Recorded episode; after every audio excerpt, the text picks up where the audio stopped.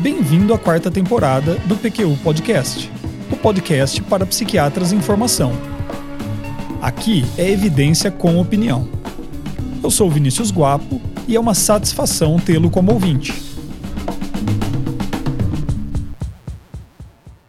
Olá, meu nome é Laio Passos, sou R3 de Psiquiatria da Universidade Federal do Piauí. Tenho acompanhado o PQ Podcast desde o seu início, que também coincidiu com o início da minha residência. Acho muito legal o formato e a maneira como vocês conseguem abordar temas complexos de uma forma sempre bastante acessível e dinâmica. Com certeza contribuíram bastante para a minha formação. Quando comento com os colegas residentes aqui do Piauí sobre os episódios, a opinião deles também é bastante semelhante. Parabéns pelo trabalho e que o PQU Podcast continue sempre sendo um sucesso. É com o áudio de um ouvinte, o Laio, que começamos o episódio número 100 do PQU Podcast. Pois é, Luiz Alberto, mais de dois anos depois do episódio inaugural, chegamos ao fim da quarta temporada. 100 episódios, Vinícius, divididos em nove sessões, totalizando mais de 50 horas de conteúdo publicado. Toda semana um episódio o PQ Podcast nunca falhou. À exceção dos períodos de recesso previamente programados, toda quarta-feira tem episódio novo. O Laio e os colegas dele escutam o PQU Podcast no Piauí. Isso é sensacional. Recebemos notícias de ouvintes do Brasil inteiro. E já tem aí uma turma de residentes em psiquiatria que escuta o PQU Podcast desde o início de sua formação. A esse respeito, o, o Bruno Raposo Barros, psiquiatra e professor em Florianópolis, escreveu o seguinte para o PQ Podcast. O PQU virou matéria obrigatória aqui para os residentes. Toda semana eu discuto com eles algum episódio. Essa ideia de vocês é sensacional. Hoje em dia está impossível encontrar educação sem o dedo da indústria. Mais uma vez volto a reafirmar minha gratidão porque nem imagino o esforço hercúleo de vocês para manter o PQU no ar. Um grande abraço. É nós que agradecemos, Bruno, o seu interesse, a sua audiência. E saiba que não é um esforço tão grande assim, porque nós estamos fazendo com prazer e muito satisfeitos com o resultado. É isso aí. O Bruno, que é um colaborador frequente, indicando artigos e livros, tocou em um ponto importante para o tema do episódio de hoje: um podcast para o psiquiatra em formação. Pois é. E que ideia foi essa? Para que criar um podcast sobre psiquiatria para psiquiatras? E de que maneira poderíamos colaborar com a formação de psiquiatras que já passam por um treinamento? Essa história começou assim, ó, alguns elementos. Um, eu e Luiz Alberto escutamos muito podcasts, né? podcasts de temas variados, é, história, política, notícias e por aí vai. Percebemos, e daí esse é o segundo elemento, a ausência de um podcast sobre psiquiatria e até muitos poucos podcasts sobre medicina de maneira geral. E o terceiro elemento é que a gente já tinha um plano de longa data de colaborar de alguma forma com a formação de jovens psiquiatras. O resultado foi então, por que não criar um podcast para isso? Né? O PQ Podcast não é formativo, ele é informativo. Informação disponível de maneira fácil, gratuita, independente, mas sem uma preocupação com uma grade curricular ou um conteúdo programático. E hoje, olhando para trás, Vinícius, dá para dizer que cada episódio acabou se transformando numa peça de um mosaico ainda incompleto, lógico, mas que já forma um todo coerente para o entendimento das diversas facetas e interfaces de nossa especialidade. Não que tenhamos começado despretensiosamente, porque não foi assim, como você já disse, mas não tínhamos em mente que o conjunto resultaria tão coeso depois de apenas dois anos. Lembro-me bem, Vinícius, que desde o início, já na fase de planejamento, nos perguntávamos quais seriam as áreas de conhecimento importantes na formação de um psiquiatra, aquelas que nós gostaríamos de incluir no nosso podcast. E foi assim que nós delineamos as cinco primeiras sessões, que foram As Evidências Sugerem, em que nós publicamos análises de meta-análises de ensaios clínicos e de estudos mais recentes. É questão de opinião, que acabou se revelando um editorial nosso, é, pos posições que nós tínhamos é, e, gostar, e gostaríamos de compartilhar. A entrevista psiquiátrica, onde falamos sobre as diversas técnicas e as diversas fases da entrevista. Os clássicos comentados, porque achamos que é muito importante na formação do psiquiatra que ele tenha contato com a nossa história da especialidade. E aqui nós então falamos sobre artigos e livros clássicos. E por fim, a formação do psiquiatra, em que é, incluímos informações e reflexões sobre a especialidade e a sua prática. E depois ainda criamos novas sessões, que consideramos necessárias. PQ1 Entrevista, o Dia a Dia PQU, a leitura crítica e o fichário de psicofármacos. Vamos lá, eu tenho mais dois comentários de ouvintes aqui para seguirmos adiante. O Tiago Sayon Farcou, formado em 2015 na Faculdade São Camilo, em São Paulo. Ele disse o seguinte: Eu comecei recentemente a ouvir o podcast e gostaria de parabenizá-los pela iniciativa. Sou futuro residente de psiquiatria e minha sugestão para o podcast 100 é sobre o que faz uma residência de psiquiatria ser uma boa residência. Bom, mais uma vez, muito obrigado pela iniciativa. Vocês com certeza fazem parte da minha motivação diária para estudar muito e entrar em um bom centro. Deixa que eu leia outra, Vinícius. É de um aluno de sexto ano de medicina chamado Márcio.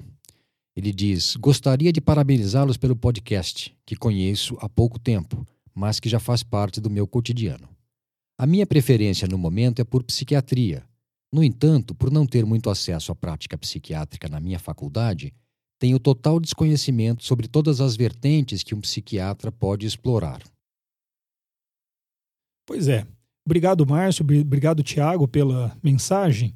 E eu considero que examinar os assuntos que abordamos nestes 99 episódios é uma maneira de começar a pensar sobre estas perguntas.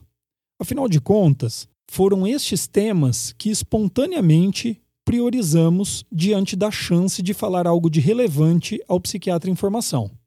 Tome um fôlego aí que não é pouca coisa. Ó, nós falamos de aspectos práticos, até corriqueiros, do dia a dia de um psiquiatra, como no episódio 88, sobre o prontuário psiquiátrico, e no 61, sobre o relacionamento com a indústria farmacêutica.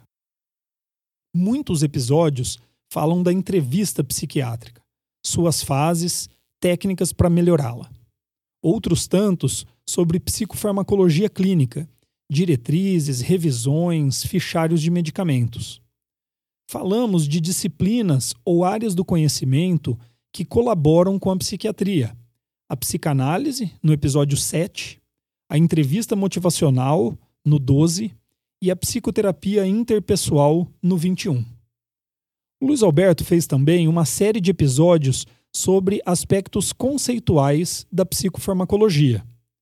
Iatrogenia psicofarmacológica no 46, a polipsicofarmacoterapia no 52, refratário, resistente ou de difícil manejo no episódio 68, e os dois episódios baseados nas ideias de Nasir Gemi, as 10 falácias, no episódio 82, e as 10 verdades, no episódio 83. Praticamos em muitos episódios a leitura crítica de artigos científicos. O diagnóstico psiquiátrico esteve na berlinda por aqui, por seus problemas e suas virtudes. No episódio 44, sobre o peso do prejuízo funcional no diagnóstico. No número 31, border o quê? No 73, salsichas e classificações psiquiátricas. Ou ainda no 76, discrepâncias no diagnóstico psiquiátrico entre Estados Unidos e Reino Unido. Também apresentamos e comentamos vários livros e artigos clássicos da psiquiatria. E discutimos temas da filosofia da psiquiatria. Filosofia aplicada, que fique claro. Nosso interesse é, em última instância, sempre prático. Perspectivas da psiquiatria no episódio 53. O que é um transtorno mental no episódio 71 Psiquiatras, uma espécie em extinção, no episódio 86. Com esse apanhado, como você disse, Vinícius, começamos a responder as perguntas do Tiago e do Márcio, porque tudo isso faz parte do que é ser psiquiatra. Mas especificamente, o que faz uma residência de psiquiatria ser uma boa residência? Nós pensamos que três pontos são fundamentais. O treinamento prático em diversos cenários clínicos, ambulatórios, enfermarias, unidades de emergência, serviços de tratamento integral como CAPS ou hospitais dias, na interconsulta do Hospital Geral, na atenção primária à saúde. Sobre isso, quando perguntamos ao professor Valentim Gentil, no episódio número 70, o que estaria faltando na formação dos psiquiatras, ele apontou a necessidade de ao menos um ano de estágio na clínica médica. O segundo ponto seria o conteúdo programático mínimo de temas básicos em psiquiatria. Isso pode ser feito de diversas maneiras em diversos cenários pedagógicos. Seja qual for a estratégia, alguns temas são indispensáveis: psicologia médica, anamnese psiquiátrica, diagnóstico psiquiátrico, psicofarmacologia clínica e contato teórico prático com ao menos duas técnicas de psicoterapia. E finalmente, o terceiro ponto, né, Vinícius, seria algum treinamento para aprimoramento do método de estudo e revisão da literatura. A professora Cristina Delben, no episódio número 70, deixou isso muito claro. Um médico precisa aprender a buscar informações na literatura de maneira eficiente e crítica. E que fique bem claro, esses três campos dentro da formação de um psiquiatra devem estar equilibrados no programa.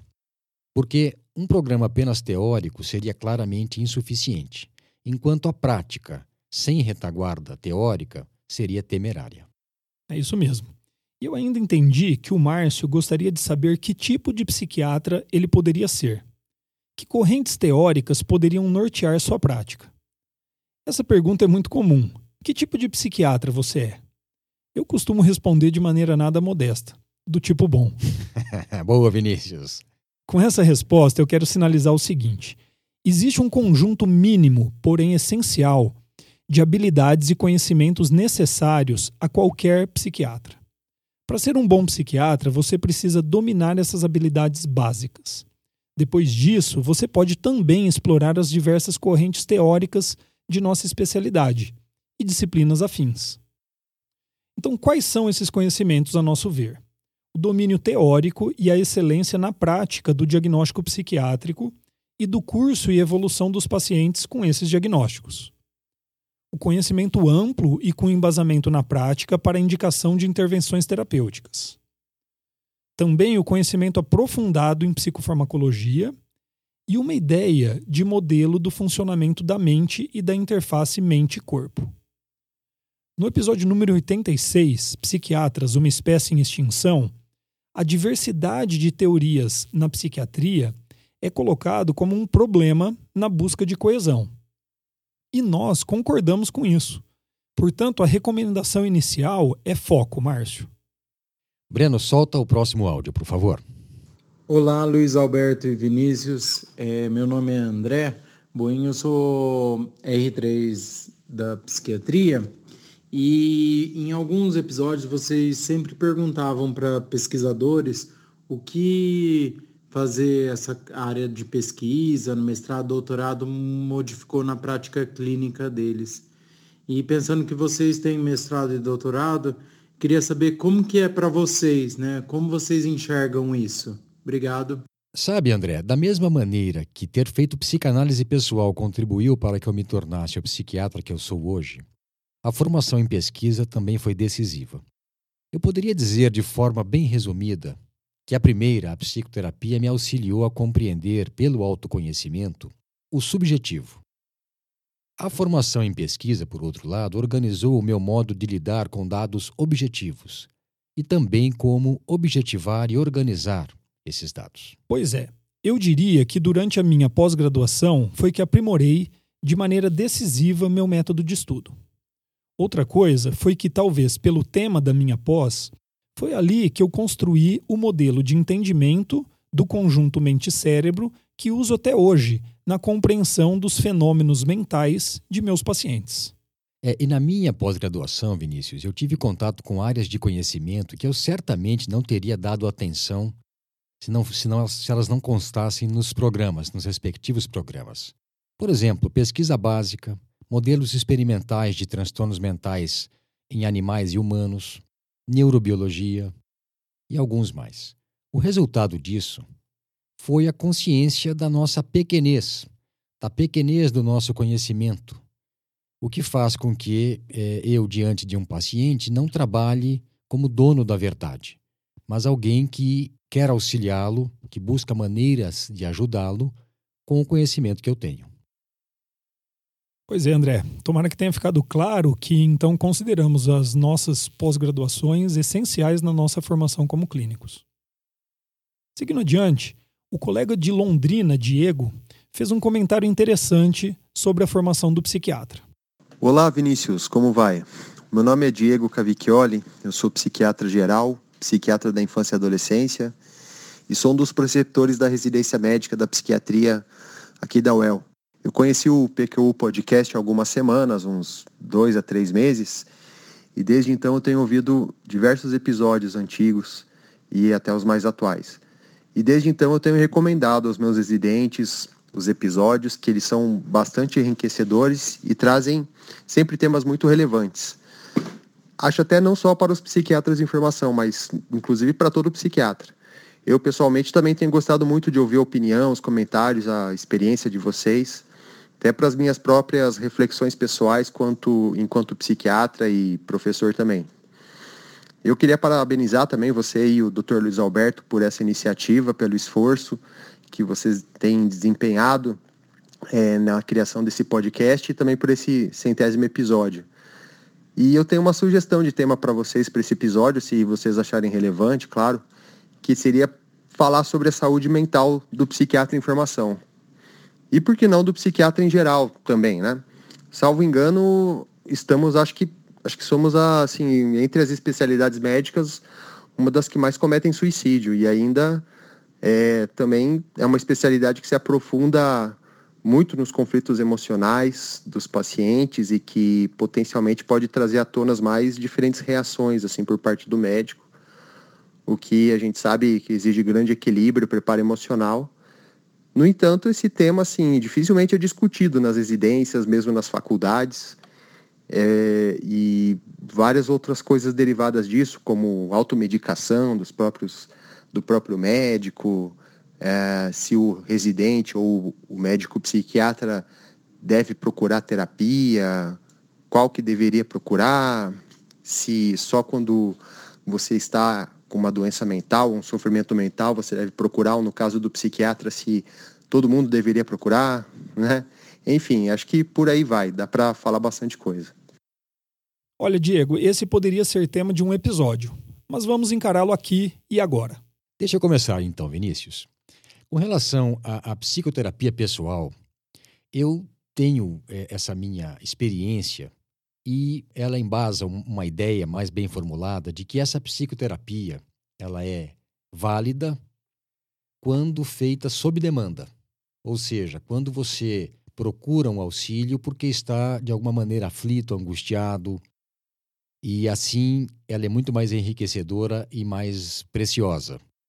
Eu não acho que fazer psicoterapia para cumprir tabela porque ah, eu vou ser psiquiatra, eu vou ser psicólogo, então vou fazer, então preciso fazer psicoterapia. Não é bem verdade, não é assim que eu vejo as coisas. Eu acho que ela é mais ela funciona melhor e ela dá uma ideia muito mais abrangente de como se faz, de como é, quando você se submete a ela sob demanda.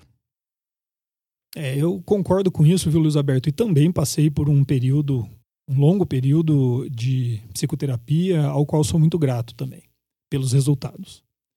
Agora, sobre a automedicação, que obviamente só é feita depois de um autodiagnóstico, eu tenho a dizer que está tudo errado. o importante aqui é que preceptores, professores e colegas residentes estejam sempre atentos e dispostos a orientar e encaminhar algum psiquiatra em formação que esteja em dificuldades.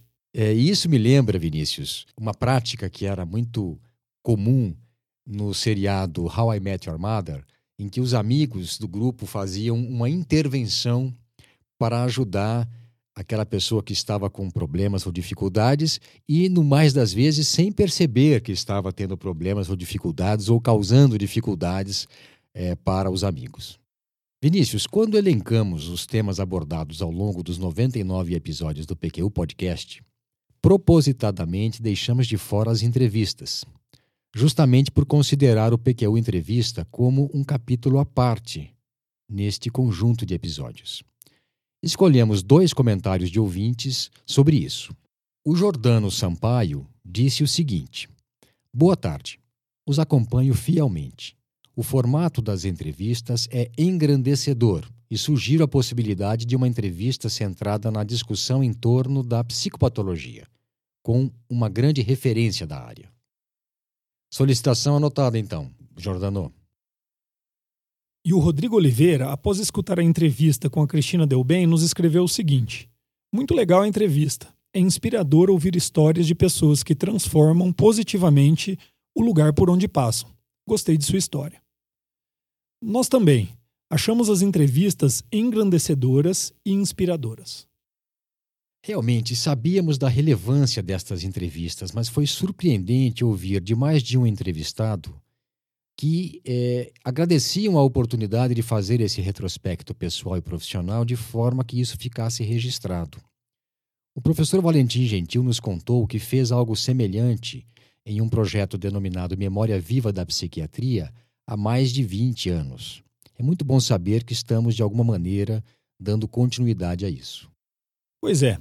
E essa foi uma ideia tardia, que surgiu ao fim da primeira temporada, mas que para nós se tornou muito importante. Conhecer um pouco mais da trajetória de psiquiatras e pesquisadores que fizeram história na psiquiatria brasileira não apenas nos inspira, como nos guia. Para mim é um alívio saber que todos eles passaram por dificuldades muito parecidas ou até maiores que as que passamos e as que passam os jovens psiquiatras de hoje. No pain, no gain.